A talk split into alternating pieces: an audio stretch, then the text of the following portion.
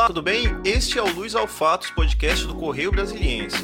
Nesta semana, o tema é a Comissão Parlamentar de Inquérito, a CPI da Covid-19. Após pouco mais de dois meses de reuniões, o Senado Federal reuniu assinaturas suficientes para prorrogar a comissão por mais 90 dias. A decisão agora depende do presidente da casa, Rodrigo Pacheco.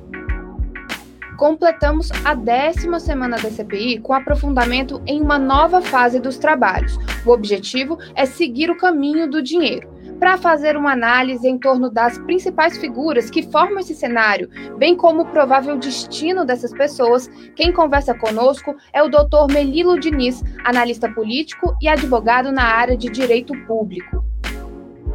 Eu sou Israel Medeiros, e eu sou a Bruna Lima. Hoje é sexta-feira, 2 de julho de 2021 e o Luz aos Fatos está começando.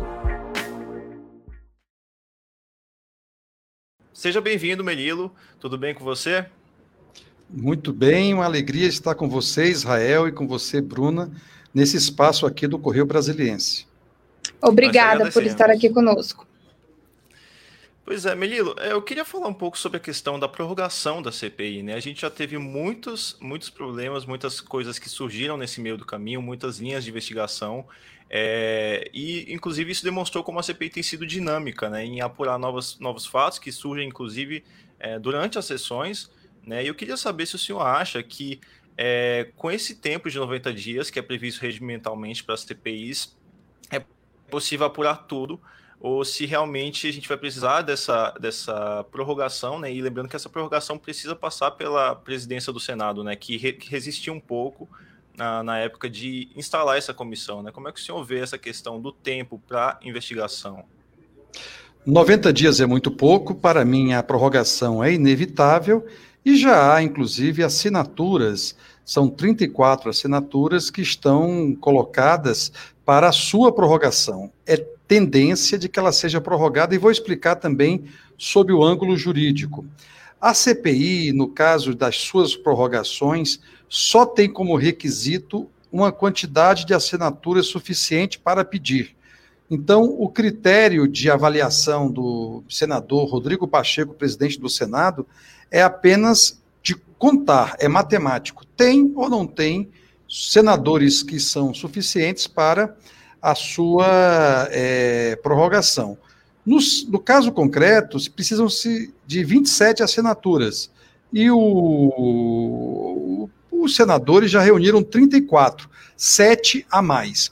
O que pode acontecer é, pela demora de Rodrigo Pacheco, do senador Rodrigo Pacheco, de oferecer já uma informação, se leve até os últimos momentos, que significa o começo de agosto, para uma decisão sobre a prorrogação. Dois, causa algum problema na, no planejamento da, da CPI, da pandemia, e esse planejamento, como você dizia, Israel, sempre traz consigo uma série de dinâmicas, vão mudando a cada tempo, aparecendo. Hoje era o Francisco Maximiano, não é ele, agora é o Luiz Paulo Dominguete, que está aí dando revelações surpreendentes. Mas, não obstante isso, há uma terceira questão, que é dar tempo para que o governo e seus senadores e aqueles senadores que apoiam o governo possam tentar intervir junto aos outros senadores que assinaram o pedido de prorrogação, com o objetivo de influenciá-los a fim de que retirem a assinatura, portanto, o número seja abaixo de 27. O senhor acha que tem possibilidade disso acontecer, é, deles se organizarem e até mesmo é, esfriar a CPI? Ou a gente está entrando numa fase nova aí que não vai possibilitar isso? Que os depoimentos estão quentes, estão sendo é, de grande valor? Bruna, é improvável que o calor dessa CPI diminua. Eu separo sempre a CPI fazendo uma analogia com um jogo de futebol, com dois tempos. No primeiro tempo, os temas eram a questão da vacina e da vacinação, tratamento precoce e, por terceiro, o caos e a tragédia de Manaus diante dessa hecatombe brasileira, que é esse número absurdo de mortos pela pandemia, além do pandemônio do governo na gestão disso, do governo federal. Muito bem, esse foi o primeiro tempo. No segundo tempo, o governo já começou perdendo por gol contra. que foi a denúncia e a fala muito bem pensada de Luiz Miranda, deputado federal por Brasília e da base de apoio a Bolsonaro, e mais que isso, uma pessoa de fluxo diário, de constantes conversas com o presidente, como vem se consolidando com as investigações. Então, me parece que é improvável que se consiga modificar por argumentos racionais. Mas como a política brasileira tem também pequenos partidos e grandes negócios, é possível, apesar de achar que é improvável, que haja uma enorme pressão para que apenas sete ou oito senadores descuidem aí da sua convicção sobre a necessidade de apurar a verdade e possam recuar desse pedido de prorrogação. De todo modo, repito, na minha avaliação, nesse momento, a tendência da CPI da pandemia é subir a temperatura neste frio mês de julho em Brasília. Entendi. É, o senhor falou sobre essa questão da mudança de foco, né? E isso é realmente a gente teve bastante. O foco primeiro foi a, a omissão, né? A possível omissão do governo federal na compra de vacinas, o incentivo ao tratamento precoce e outros temas.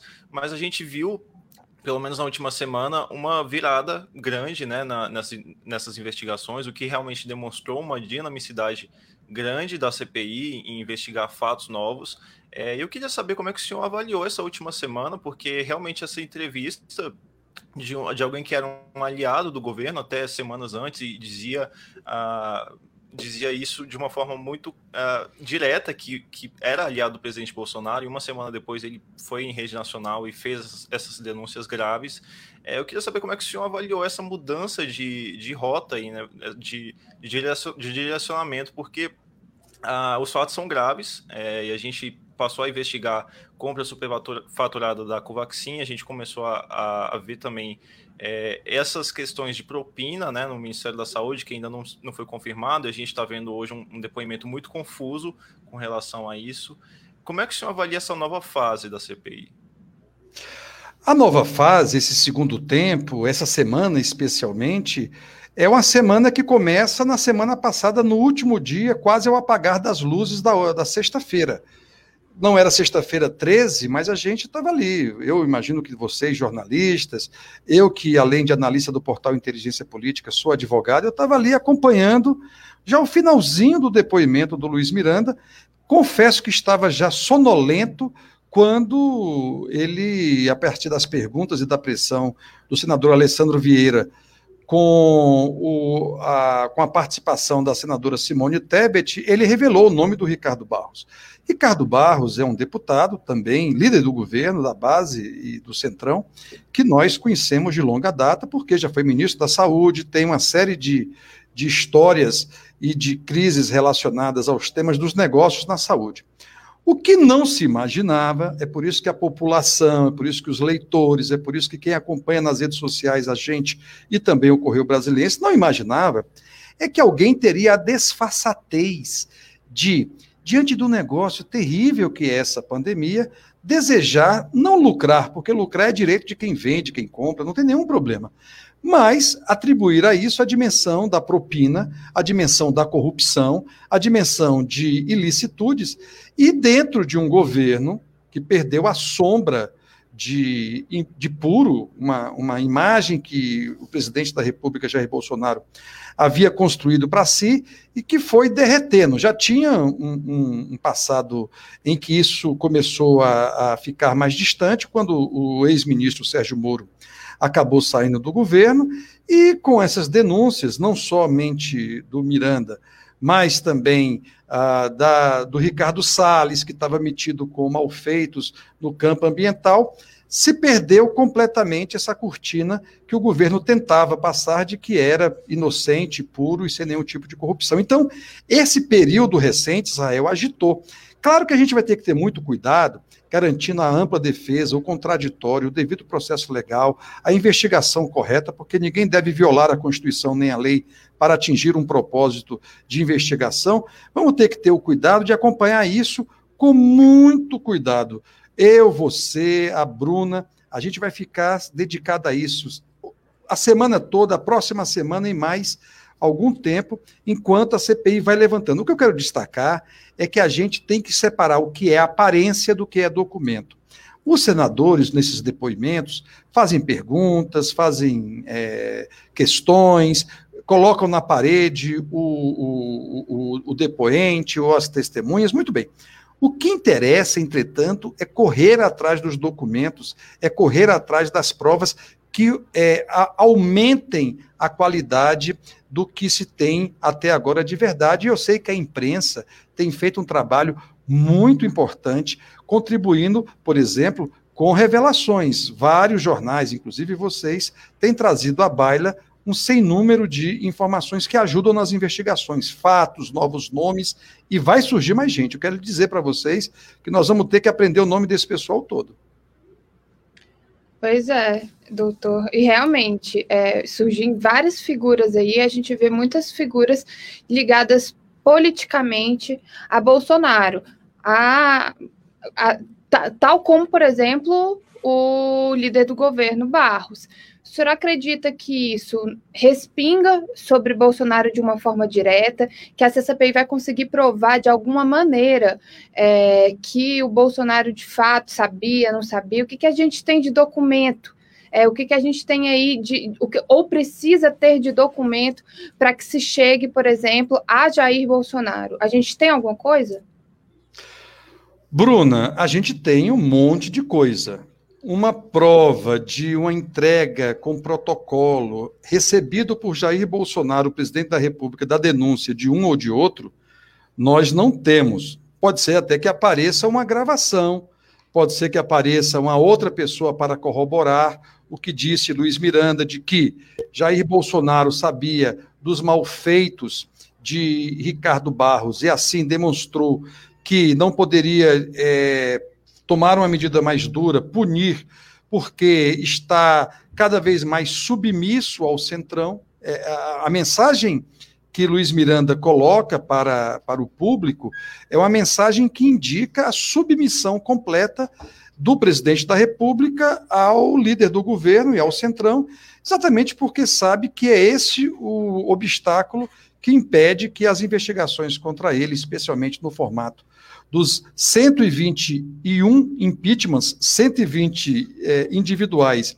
e o centésimo vigésimo primeiro de ontem, o famoso super pedido de impeachment, acabem construindo aí uma dinâmica de tentativa de retirada de Bolsonaro do poder. Não estou dizendo que vai acontecer impeachment, acho que está tá muito distante, se não improvável, diante da resistência exatamente do Centrão.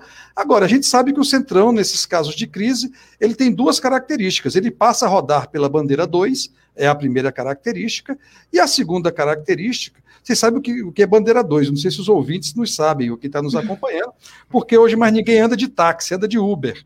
Então, a bandeira 2, antigamente, era o preço a mais que se pagava para andar no táxi em alguns horários especiais. Seria sair de um, de um, de uma, de um Uber é, menor para um Uber mais chique. Aumenta o preço do Centrão. Isso é uma primeira característica. Segundo, é que o Centrão, entre a esquerda e a direita, ele fica com o diário oficial, ele fica com o orçamento público.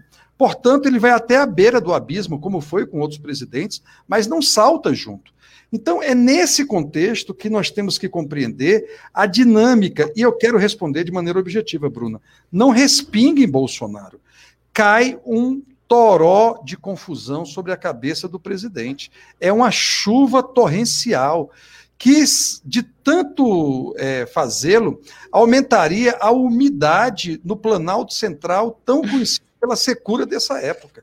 E isso está cada vez mais aumentando diante, inclusive, da incapacidade que tem Bolsonaro de desmentir. Até agora, exceto as bolsonaradas, essas frases cheias de bravatas que Jair Bolsonaro solta para seus adeptos, até o momento, nós não tivemos nenhuma declaração que ele diga: não, gente, isso não aconteceu. Inclusive, quando eu soube que tinha lá um diretor de logística, demiti, ao contrário está cada vez pior porque demorou a demitir, foi demitido depois das denúncias. E, muito objetivamente, há um conjunto de coisas que temos que, inclusive, investigar diante da negociata da vacina brasileira por meio desses intermediários, cada vez mais sob a suspeição do público e também dos senadores da CPI. Melilo, o senhor falou em relação questão... aí. Perdão. Desculpa. Pode falar, Bruna. É só porque o senhor estava falando em relação a Bolsonaro aí que acha difícil conseguir, por exemplo, um impeachment, mas isso em, uma, em um ano de eleição, como que fica a figura de Bolsonaro para uma próxima reeleição? Olha, base, uma, uma parte da base de eleitores de Bolsonaro tem essa visão do combate à corrupção de forma muito arraigada, muito importante. E também parte das classes médias brasileiras que tem esse moralismo típico é, de, uma, de uma falta de, de presença no mundo da política, trazem consigo as classes médias esta esta antipatia ao tema da corrupção. Eu também sou antipático ao tema da corrupção, combato a corrupção, sou advogado que cuida desses temas há muitos anos, e não tenho dúvida que a gente não pode coadunar, não pode aceitar essa ideia de malfeitos e de corrupção. Portanto, ele se desgasta. É uma parte da estratégia das oposições, dos movimentos sociais, dos grupos contrários a Bolsonaro, é exatamente ampliar o desgaste, desidratar Bolsonaro para que ele chegue mal das pernas em 2022, de um lado, ou do outro, inclusive, que seja ultrapassado por outros candidatos que estão aí reunidos no campo da chamada terceira via, que, na minha opinião, tem várias vias, não há uma única terceira via. É provável que surja aí um grupo de candidatos e aquele que for crescendo mais vai atrair, como a lei da gravidade, os demais para enfrentar Lula e Bolsonaro, que já estão aí colocados no páreo. O problema é que Bolsonaro se dedicou desde o começo a uma campanha eleitoral sem fim. São aqueles é, relatos permanentes de quem está disputando, separou o Brasil entre amigos e inimigos, entre é, pessoas que pensam como ele e pessoas que não pensam como ele, e acabou atraindo esse conjunto de pressões. Portanto, um ano e pouco antes das eleições, um ano e cinco meses, um ano e quatro meses antes das eleições que nós estamos hoje, traz consigo todos os desgastes necessários e Bolsonaro paga um preço por isso. Portanto, mesmo que não haja um efeito jurídico-político, porque o processo de impeachment é um processo jurídico-político, nós temos um desgaste e as pesquisas, nesse momento, têm revelado isso. Você pode me perguntar, Israel, isso significa, ou a Bruna, isso significa que Bolsonaro chegará às eleições totalmente desidratado? Não sei, vamos ter que acompanhar, porque a opinião pública é como o vento, muda conforme uma série de circunstâncias, e é possível que ele consiga, no seu modelo de política e de presidencialismo de colisão, aumentar a tensão e, portanto, trazer aí alguns adeptos que ele vai perdendo ao longo do tempo. Desde Moro, quero destacar isso, que ele perdeu o respeito de muita gente que votou nele. Agora, com essa confusão da vacina e da vacinação, como também do problema da pandemia, ele vem desidratando, especialmente entre, entre os mais jovens, entre as mulheres, porque ataca jornalistas mulheres em todos os cantos, isso virou uma praxe dele, e também as pessoas de menor, é, de menor renda, conforme tem sido acompanhada aqui por nós nas várias pesquisas, a gente sempre olha o extrato onde ele perdeu mais, ou regiões onde ele perdeu mais. Isso vem acontecendo de modo consistente como uma tendência de baixa. Uma coisa importante que o senhor falou agora há pouco, é, quando o senhor ainda estava falando sobre o Centrão, é, me lembrou que recentemente, na semana passada, 11 líderes, alguns é, que compõem o Centrão, 11 presidentes de partidos reuniram para falar sobre a questão do voto impresso, que é uma pauta muito importante para o presidente Bolsonaro. Ele vive dizendo que se ele não ganhar as eleições é porque houve fraude e ele vive insistindo nessa, nessa, nessa narrativa de que o sistema eleitoral brasileiro não é seguro.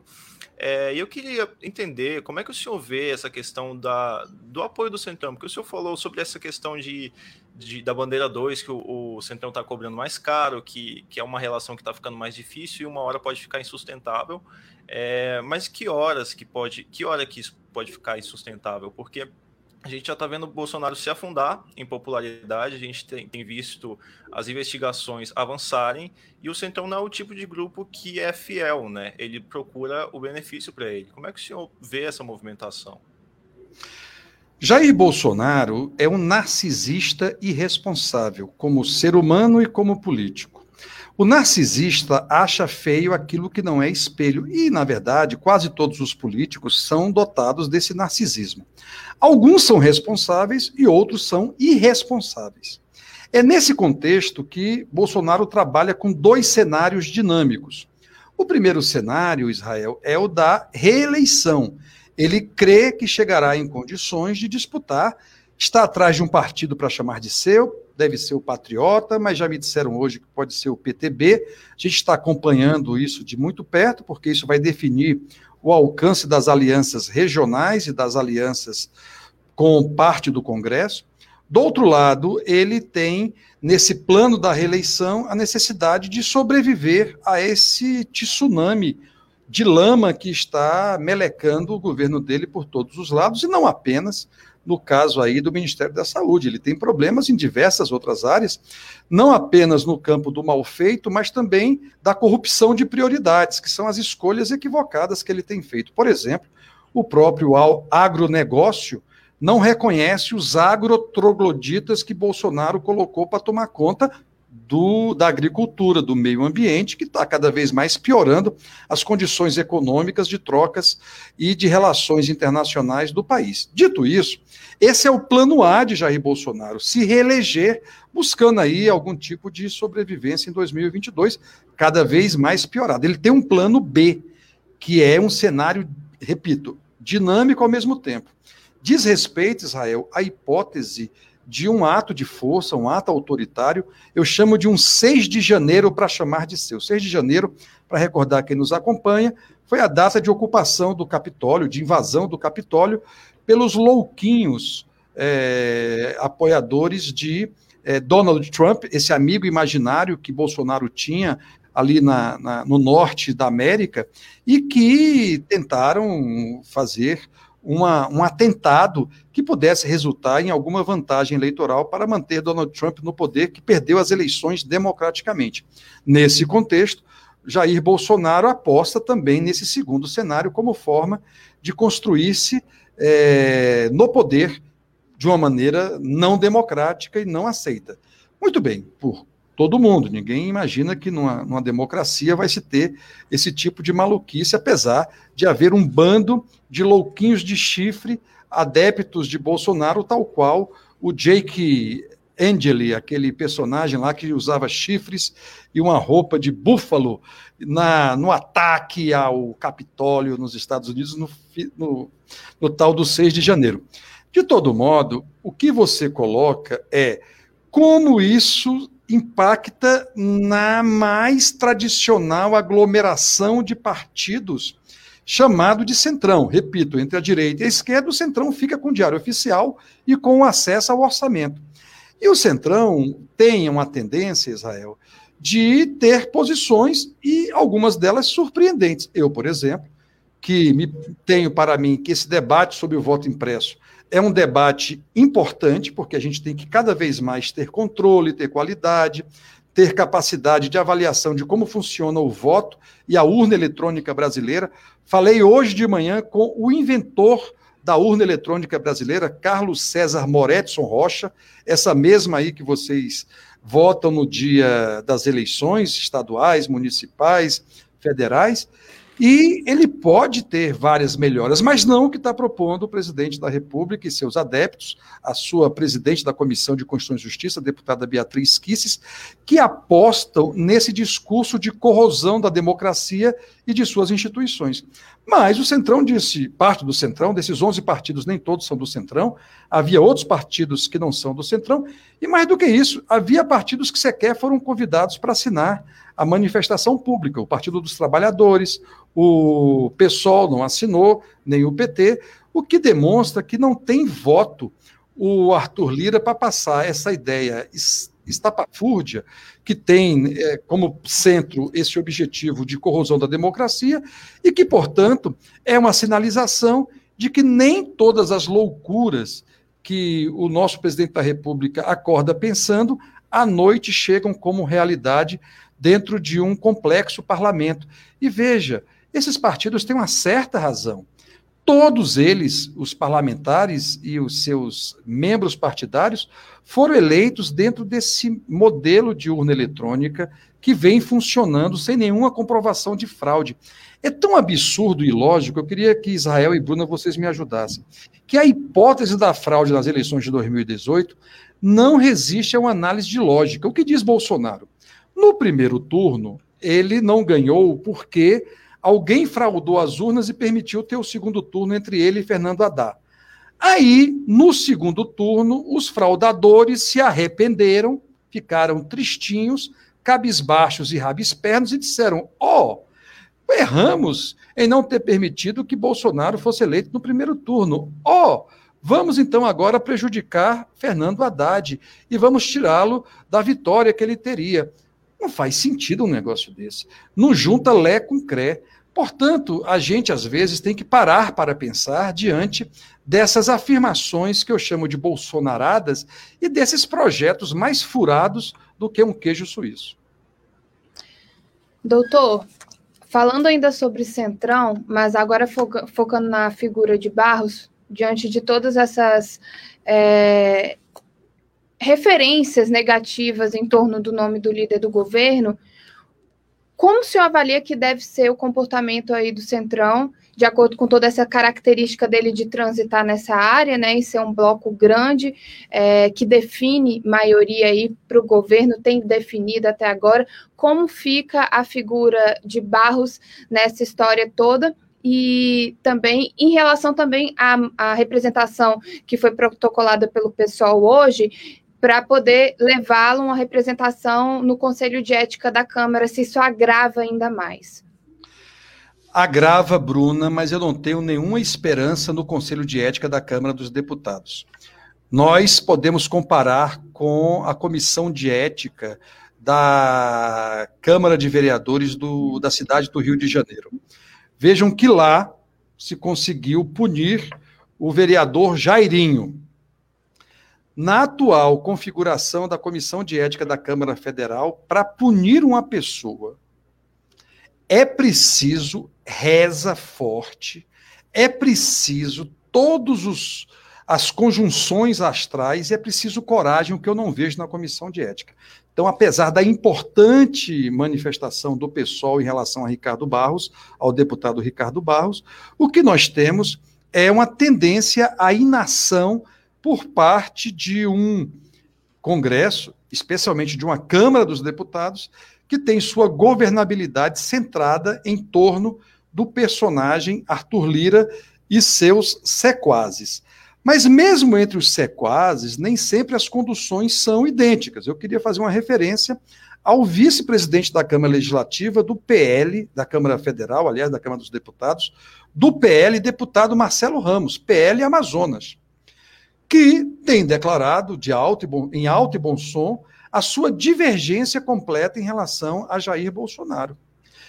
E aí, quando a gente vê esse grau de fala dura e eh, de reprovação do governo federal pelo vice-presidente da Câmara, eleito num pacote junto com eh, Arthur Lira e os demais, e parte da base do presidente da República, que é o Centrão, a gente fica um pouco perplexo, porque quem tem esse tipo de crítica na situação não precisa nem de oposição. Ele pontua ali de maneira muito objetiva todos os desastres desse governo sobre vários temas.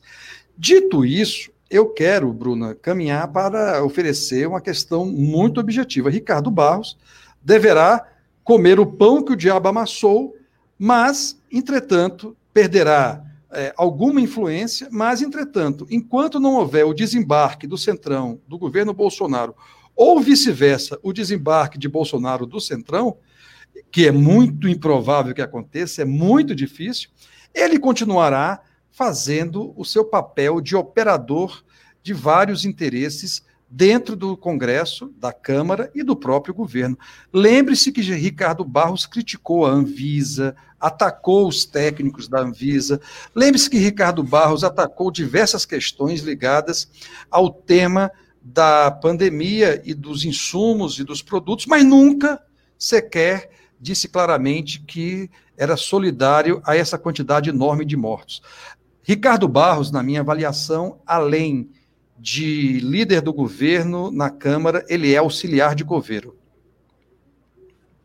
Doutor, é, uma pergunta sobre Ricardo Barros. Ele é uma figura, é, como o senhor já citou, que já, já esteve em governos anteriores, ele tem muita. É, tem muito prestígio nesse grupo que a gente chama de Centrão. É, inclusive, ontem eu estava vendo uma entrevista do, do deputado Alexandre Frota, que é uma pessoa muito folclórica, fez parte do governo, ele estava falando que ele acredita que o Ricardo Barros vai ser usado como boi de piranha, digamos assim, né? Ele vai ser descartado, ele vai levar a culpa por tudo e vai sair do governo. Mas só que o Ricardo Barros, ele não tem exatamente esse perfil, né? De, de ser uma pessoa que é deixada para trás. Eu queria saber como é que o senhor vê a possibilidade de, de que ele de que isso aconteça com ele, de que ele seja realmente afastado do governo e assim uh, talvez possa fazer uma, uma represália contra o governo Bolsonaro. Como é que o senhor acha que ele, pode reagir nessa, nessa situação? O Israel, o deputado Ricardo Barros, ele é muito mais tendente a ser piranha do que a ser boi. É importante destacar isso. Ele não tem vocação para ir para o sacrifício. É a primeira coisa. A segunda coisa é que eu preciso pedir desculpas ao deputado Alexandre Frota. Eu quero dizer que quando ele foi eleito, numa análise com colegas nossos jornalistas, eu não sou, não tive essa alegria de ser jornalista, sou um advogado e um analista político, eu é, falei exatamente que não via muita inspiração nesse parlamentar. Mas ele tem se demonstrado muito mais racional do que todos os bolsonaristas mais adeptos e que muitos, inclusive, ocupam cargos importantes na Câmara dos Deputados. Eu queria aproveitar esse espaço aqui e me desculpar com o deputado Alexandre Frota, que provavelmente vai escutar, porque ele está muito atento a tudo que é feito pelos órgãos de imprensa, inclusive por nós. Então, ele tem muita razão quando diz que ele vai ser é, espiado, mas ele não vai atender à expiação. Ricardo Barros vai continuar um pouco mais discretamente, reproduzindo a única coisa que ele aprendeu a fazer na política, que é a organização e a operação de interesses privados no espaço público e, ao mesmo tempo, a defesa no espaço público das suas relações de empresário e de pessoa que representa um modelo de política que a gente repudia gravemente, porque não tem nada de interesse público, apenas o uso do espaço público para a promiscuidade com interesses e grupos privados.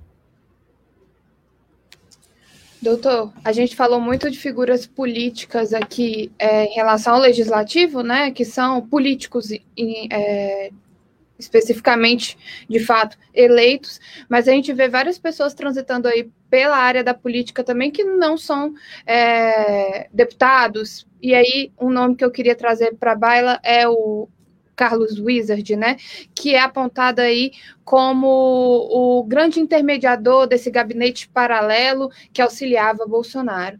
Ontem, é, na quarta-feira, ele ficou calado, não se manifestou, né, depois dele ter conseguido um habeas corpus para isso. Como é que o senhor avalia esse silêncio? Primeiro, é um direito dele, Bruno. Eu, eu, eu sou muito é, consciente de que numa democracia, quem é investigado ou quem é testemunha, no caso do Carlos Wizard, ele é um dos investigados, foi convertido em investigado pela, pela CPI, talvez uma decisão precoce antes de escutá-lo. Portanto, há um, uma, um equívoco na estratégia jurídica. Me surpreende um pouco a falta de inteligência jurídica de muitos dos senadores que investigam Uh, eu destaco também a qualidade da inteligência jurídica de dois senadores que têm muita experiência nisso, o, Fabiano Contarato e o Alessandro Vieira, que conseguem ali dar uma dimensão mais investigativa nas suas intervenções, mas talvez a cúpula da CPI equivocou-se em transformar precocemente Carlos Wizard de testemunha investigado, e ele conseguiu um instrumento jurídico de proteção dos seus direitos, que é algo que eu respeito profundamente. Sem, sem esse tipo de respeito e garantia constitucional, não há democracia. Entretanto, esse é um silêncio, Bruna, que grita nas paredes da República, porque nós sabemos que o gabinete paralelo era paralelo por duas razões, e era paralelo em relação a duas questões. As razões são, primeiro, permitir que se oferecesse mecanismos não científicos de eh, resolução do problema da pandemia, o que eu chamo de seita da cloroquina, a busca desses é, instrumentos heterodoxos e oferecimento de um tratamento precoce, e, ao mesmo tempo, a reunião de personagens não governamentais que traziam consigo uma insanidade ideológica. Eu sempre desconfio dessas soluções jabuticabentas do Brasil. Então, o mundo inteiro tratando disso pela vacina, pelas regras sanitárias, pelo distanciamento social, e a gente aqui apostando nesse conjunto de modelos que tem a mesma relevância que tomar chá de camomila para enfrentar a pandemia. Então, essas são as duas razões, mas tem duas questões a que esse gabinete era paralelo. Primeiro, a, ao princípio da administração pública previsto na Constituição, de imparcialidade, isonomia e impessoalidade. Esse pessoal se meteu numa relação promíscua que não se via há muito no Planalto. O segundo é a presença da família Bolsonaro paralela à gestão do governo. Então você tem ali, por exemplo, Fábio Weingarten, secretário de comunicação, junto com Carlos Bolsonaro, negociando a vacina. É uma coisa assim tão exótica que tem a mesma relevância de me colocar para discutir o próximo foguete à Lua. Eu não entendo de foguete, nem de Lua, nem de viagem espacial, mas estava lá. Aquela dupla e mais alguns é, intervenientes, mais alguns personagens que a gente ainda vai descobrir com muita cautela. Nesse sentido, Bruna, me parece que essa presença permanente de empresários, de interessados, agora nesse episódio aí da Davat Medical Supply, dois, três militares, um coronel, um soldado, um cabo, um sargento, isso é uma história tão mal feita e mal contada que a gente fica cada vez mais espantado diante da baixa qualidade das relações públicas nesse país. Agora, doutor Melilo, para a gente finalizar, é, já que o senhor falou sobre essa questão do gabinete. Já, já vamos acabar, só são 36 minutos. Não façam isso. Senhor, sobre a questão. É, primeiro, já que o senhor falou sobre essa questão do gabinete paralelo, é, se o senhor acredita, eu queria perguntar se o senhor acredita que as provas que foram colocadas até agora apontam realmente para um, gabinete organizado e se esse é o caso, o que, que pode ser feito juridicamente pensando no governo federal? Ele pode ser ah, alvo de crime de responsabilidade? Como é que isso pode ser tratado à luz da lei? Doutor, para o senhor responder essa, eu queria até completar uma questão. Se essa história de gabinete paralelo não é uma coisa que normalmente acontece, o que, que é que diferencia esse tal desse gabinete paralelo que estão criticando, que estão colocando como alguma coisa ilegal, do, de um assessoramento que o presidente tenha com quaisquer pessoas que ele considera importante? Então, eu vou começar pela Bruna, porque eu dou preferência às mulheres, viu, Israel?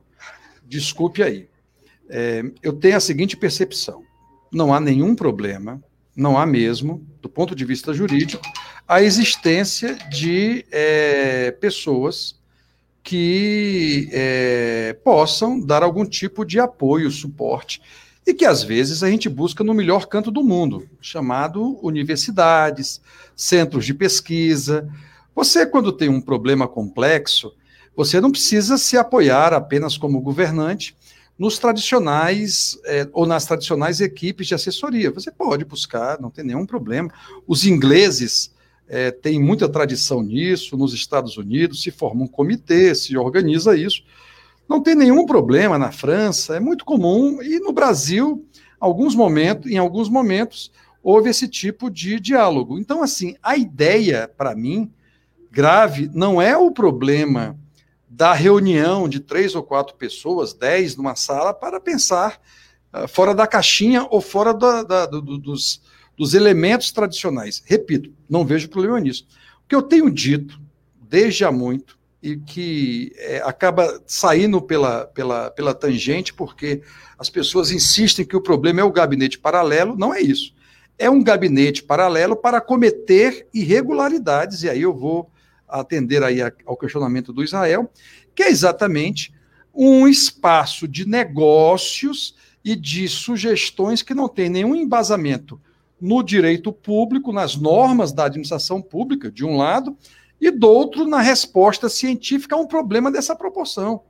Nós chegamos a um nível tão baixo na política brasileira que se reúne o, o, o, um, um público que não entende nada com coisa alguma para dar palpites e sugestões para um presidente que não sabe para onde vai o rumo do Brasil. É esse o problema desse gabinete paralelo. E aí, há crimes de responsabilidade e também há crimes comuns, que são responsabilizáveis pelo Ministério Público, atuação que se está aguardando com mais firmeza, especialmente do Procurador-Geral da República, Augusto Aras, que ainda tem uma timidez muito grande em levar adiante esse tipo de investigação mais profunda. Fosse noutros tempos, com outros nomes e com outras pessoas à frente do Ministério Público Federal, especialmente o Procurador-Geral, a República já estava mais sacudida do que nós nos encontramos hoje em dia. Doutor, agora é para encerrar mesmo, mas eu quero é, fechar com chave de ouro aqui, fazendo uma pergunta. O senhor criticou aí determinadas metodologias de condução dessa CPI por parte de alguns senadores. E aí o que eu gostaria de saber é como é que o que fica de sugestão para esses parlamentares para que eles fechem de fato um relatório que contenha todo é, esse material necessário para se chegar a um crime, a, a, responsabilizar seja o presidente Bolsonaro, sejam as figuras que a eles estão em volta de um crime de responsabilidade, de um crime de omissão, enfim, o que, que é preciso a partir de agora e provavelmente com esse tempo que eles vão ganhar de fato, até porque já tem essas assinaturas, para que se faça um relatório, para que essa CPI não acabe em pizza. Bruna, quem sou eu para dar conselhos a importantes senadores da República? Eu vou me limitar não ao jogo político, mas eu vou me limitar à investigação jurídica. Uma comissão parlamentar de inquérito, ela tem mais sucesso quando ela trabalha com provas e documentos consistentes do que com espetáculos. É claro que eu não sou inocente a ponto de julgar que esse espetáculo é algo que invalida Renan Calheiros, um senador semi-morto, ressuscitou. Era um, um, zumbi da política brasileira na conjuntura nacional e reapareceu com força e bastante intensidade.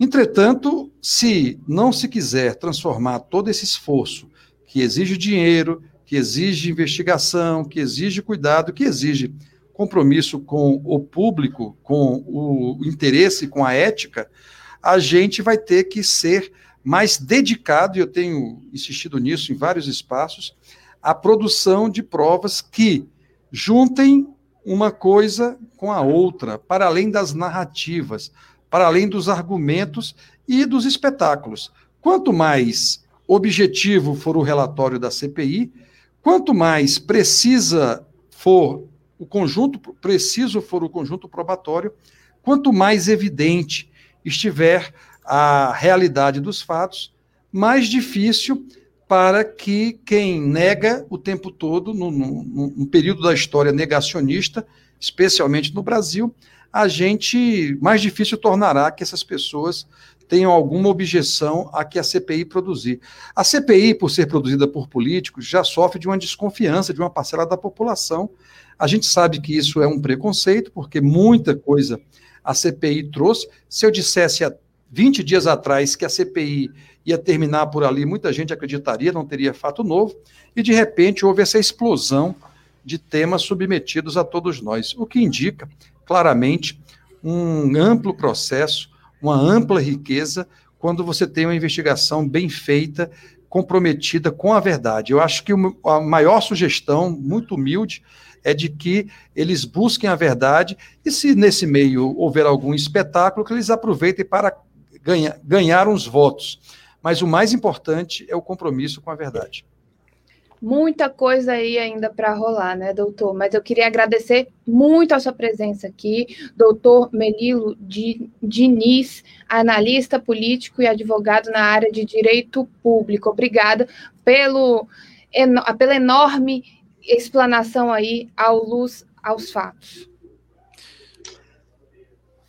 Muito obrigado, viu, doutor? Foi um prazer falar com o senhor. Israel, Bruna e todos que nos acompanham, a alegria é minha, agradeço a oportunidade e estou sempre à disposição para aprender com vocês aí. Perguntas importantes melhoram muito a qualidade desse comentador. Um abraço para vocês, viu? Um abraço. Obrigada, doutor Melilo.